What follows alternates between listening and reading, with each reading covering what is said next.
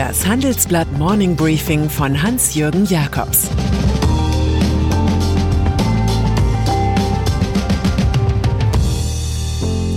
Guten Morgen allerseits. Heute ist Mittwoch, der 2. Dezember, und das sind unsere Themen. Das Loch in der Corona-Hilfe. Frauenquote rüttelt auf. Der Berliner Häuserkampf. Dieser Podcast wird präsentiert von der Stiftung Allianz für Entwicklung und Klima. Unterstützer der Allianz verkleinern den eigenen CO2-Fußabdruck und kompensieren verbleibende Emissionen durch die Förderung von Klimaschutzprojekten im globalen Süden. So verbessern sich zugleich die Lebensumstände der Menschen vor Ort und der Klimaschutz. Mehr Infos in den Show Notes. Corona-Hilfen. Womöglich hat sich die Bundesregierung in ihrer Corona-Politik die Spendierhosen doch um einiges größer gemacht, als der eigene Hintern ist. Jedenfalls fließen 2020 womöglich nur Abschlagszahlungen von jeweils maximal 10.000 Euro an notleidende Betriebe. Den Rest gibt's später. Offenbar haben die Ministerien Wirtschaft und Finanzen den Aufwand für die Bearbeitung der Hilfsanträge total unterschätzt. Das beschreiben wir in unserer Titelstory. Zudem verhandelt die Bundesregierung noch mit der EU-Kommission über Genehmigungen. Brüssel könnte den steten Finanzfluss als unerlaubte Beihilfe werten. CSU-Generalsekretär Markus Blume sagt, wir müssen jetzt dringend sicherstellen, dass die Hilfen auch ankommen und nicht von Brüssel ausgebremst werden. Hubertus Heil in Berlin ist schon mancher als Bussard gestartet und als Suppenhuhn gelandet.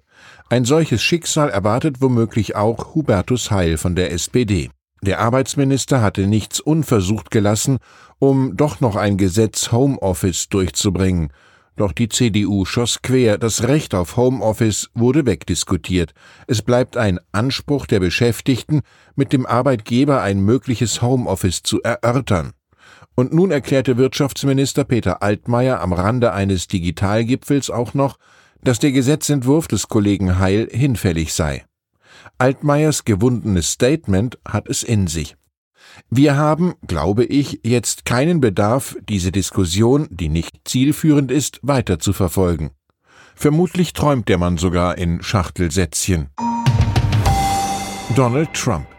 Im Survival Camp des Donald Trump gibt es Absetzbewegungen. Der vom US-Präsidenten bislang so geförderte Justizminister Bill Barr hat doch tatsächlich die Kühnheit, die oberste Parole vom Wahlbetrug zu leugnen.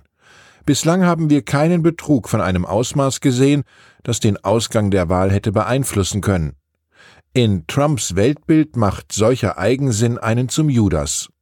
Über die sich häufenden Enttäuschungen tröstet Trump sich mit 170 Millionen Dollar Spendengeldern hinweg. Die hatten seine Wahlkämpfer nach dem 3. November eingesammelt, das meiste Geld geht dabei nicht, wie behauptet, für die Anfechtung des Wahlergebnisses drauf, sondern fließt in der Hauptsache an Save America, eine Organisation, die Trumps künftige Aktivitäten finanzieren kann. Save America heißt hier einfach Save Money. Frauenquote. Man hätte es voraussehen können, aber die geplante gesetzliche Frauenquote in Deutschland versetzt viele der betroffenen börsennotierten Firmen doch in einen Schockzustand. Akuten Handlungsbedarf gibt es bei 26 von 160 Firmen, haben Handelsblatt und Albright Stiftung recherchiert. Die meisten äußern sich vorsichtig wie der Chemiekonzern Bayer, der hält die herrschende Gesetzeslage für ausreichend. Aggressiver ist da schon Klaus-Josef Lutz, Chef des Agrarkonzerns BayWa. Das Gesetz ist völlig überflüssig. Der soziale Druck sei hoch genug, dass sich das Thema von selbst erledigen werde, so Lutz. Experten reiben sich die Augen angesichts solcher Debatten, die einige Länder schon hinter sich haben. Der Warnruf kommt von Jens Thomas Pietrala, Partner der Personalberatung Russell Reynolds. Die neue Quotenregelung sollen die Verantwortlichen jetzt beherzt umsetzen. Es fehlt bisher in vielen Konzernen ein ganzheitlicher Ansatz für Diversität und Inklusion. Das ist nicht mehr zeitgemäß. Osram. Sie waren selbstbewusst und kampferprobt. Und doch müssen im Lichtkonzern Osram der CEO Olaf Berlien und der Aufsichtsrat Peter Bauer gehen. Das Duo hatte die Gefahr einer feindlichen Übernahme unterschätzt. Osram war dann vom österreichischen Photonik-Spezialisten AMS gekauft worden. Dessen Chef Alexander Ewerke gilt als Alpha-Tier. Seine erste Tat, der AMS-Finanzchef Ingo Bank, hat künftig zusätzlich in Personalunion auch bei Osram das Sagen. Und AMS-Vorstand Thomas Stockmeier wird Chefaufseher in München. Der scheidende Osram-Chef hat seine Lehren gezogen. Er bedauere, nicht selbst bei Zeiten AMS übernommen zu haben, sagt Berlien. Zum Trost Marie von Ebner-Eschenbach. Nicht jene, die streiten, sind zu fürchten, sondern jene, die ausweichen. Mietwohnungen in Berlin. Die Initiative Deutsche Wohnen und Co. enteignen protestierte lange lautstark gegen die Verhältnisse auf dem Berliner Mietmarkt. Doch es erschien kaum denkbar, dass sich die rot-rot-grüne Koalition einmal wirklich mit dem Thema befassen würde. Nun die Überraschung. SPD und Grüne freunden sich nach Erkenntnissen des Tagesspiegel damit an, die Verhältnisse neu zu ordnen. Sie wollen das Gespräch mit den Aktivisten aufnehmen. Die Partei Die Linke hatte eine solche Annäherung schon immer gutiert. Eine Enteignung aller Immobilienkonzerne mit einem Portfolio von mehr als 3000 Wohnungen will die SPD aber keinesfalls mittragen. Großimmobilienbesitzer wie die Deutsche Wohnen oder die William Pierce Group können also beruhigt sein. Und dann ist da noch VW-Vorstand Thomas Ulbrich. Er rettete die fast zerplatzten Elektromobilitätsträume seines Konzerns und das neue Auto ID3. Dennoch wird der Manager bald gehen. Er teilt das Schicksal der desertierten Vorstände Thomas Sedran und Jürgen Stackmann. Auch diese beiden hatten es sich erlaubt, Konzernchef Herbert Dies zu widersprechen. CEO Dies hatte Ulbrich jüngst angeboten, sich um einen neuen Kleinwagen bei JAC zu kümmern, dem chinesischen Bündnispartner von VW.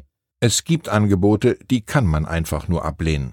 Ich wünsche Ihnen einen erfolgreichen Tag. Es grüßt Sie herzlich Ihr Hans-Jürgen Jakobs.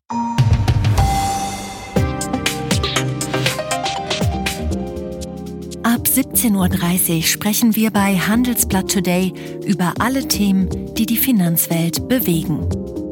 Integrität und Zuverlässigkeit sind der Schlüssel zu einer erfolgreichen Vermögensverwaltung. Anlegern ist es wichtig, dass ihr Geld sinnvoll, nachhaltig und erfolgreich investiert wird, um den Erfolg auch an nachfolgende Generationen weiterzugeben. Dieses und andere Themen präsentiert von unserem Initiativpartner, der Hypo Vereinsbank Private Banking. Das war das Handelsblatt Morning Briefing von Hans-Jürgen Jakobs, gesprochen von Peter Hofmann.